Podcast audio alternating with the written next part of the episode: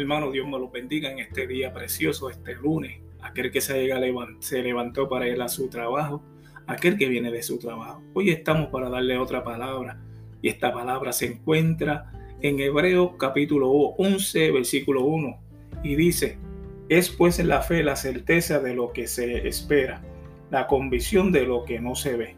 Lo que quiere decir aquí este versículo es que la fe es lo que la seguridad de lo que no vamos, la certeza de lo que no se ve, de lo que creemos que Dios va a hacer.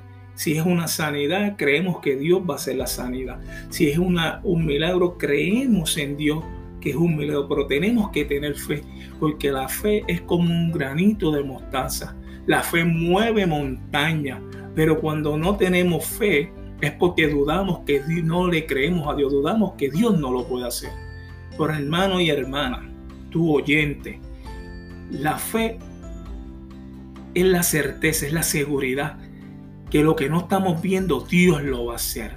Eso era como en el pueblo de Israel cuando Jehová los sacó de Egipto y se encontraron con el mar y le preguntan a Moisés, ¿y ahora qué vamos a hacer? Dios le dijo, usa tu vara y los mares se abrieron.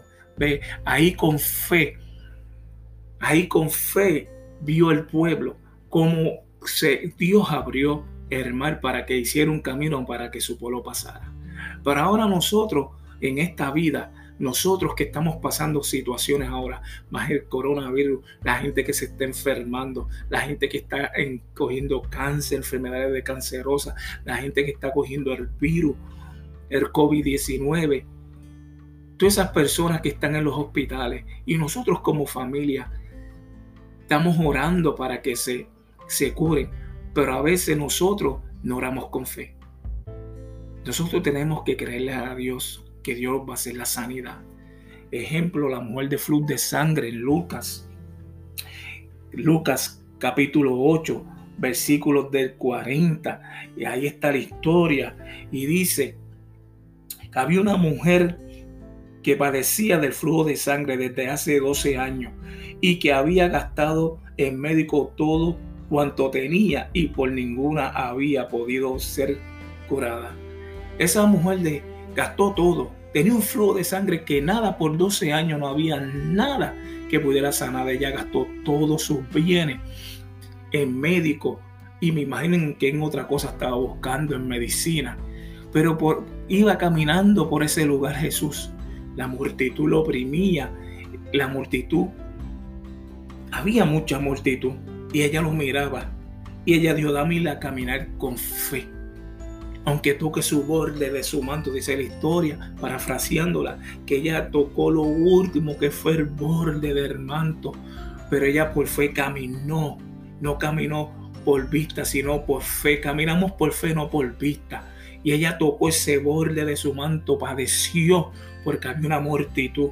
Y Jesús dice, alguien me ha tocado. Pero vino Pedro y le dijo a su discípulo, maestro, la multitud te oprime y te aprieta. Dice, ¿quién es el que me ha tocado? Y la mujer no pudo quedar descubierta, no pudo quedar oculta, quedó descubierta ante Jesús. Y, Jesús le dice, y él le dijo, hija, tu fe te ha salvado, en paz. Esa mujer creyó, creyó que Jesús le iba, le iba a sanar. Ella pensó, no dudó nunca, no dudó de Jesús, no dudó de su sanidad, de su milagro.